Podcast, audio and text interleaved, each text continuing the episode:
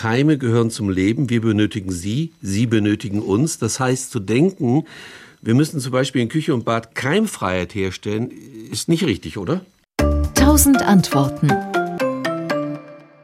Nee, das, das ist überhaupt nicht richtig. Also man würde es nie schaffen, in einem modernen Haushalt irgendetwas wirklich steril zu bekommen. Das macht keinen Sinn, das wäre auch energetisch viel zu aufwendig und wir, Sie haben richtig gesagt, der Mensch braucht viele verschiedene Mikroorganismen, um gesund zu leben. Mhm. Die Kunst ist, die guten Mikroorganismen oder die, die für den Menschen gesundheitsförderlich sind, die zuzulassen, aber die Krankheitserreger, die muss man ausschließen und unter Kontrolle haben. Und das ist manchmal nicht so einfach.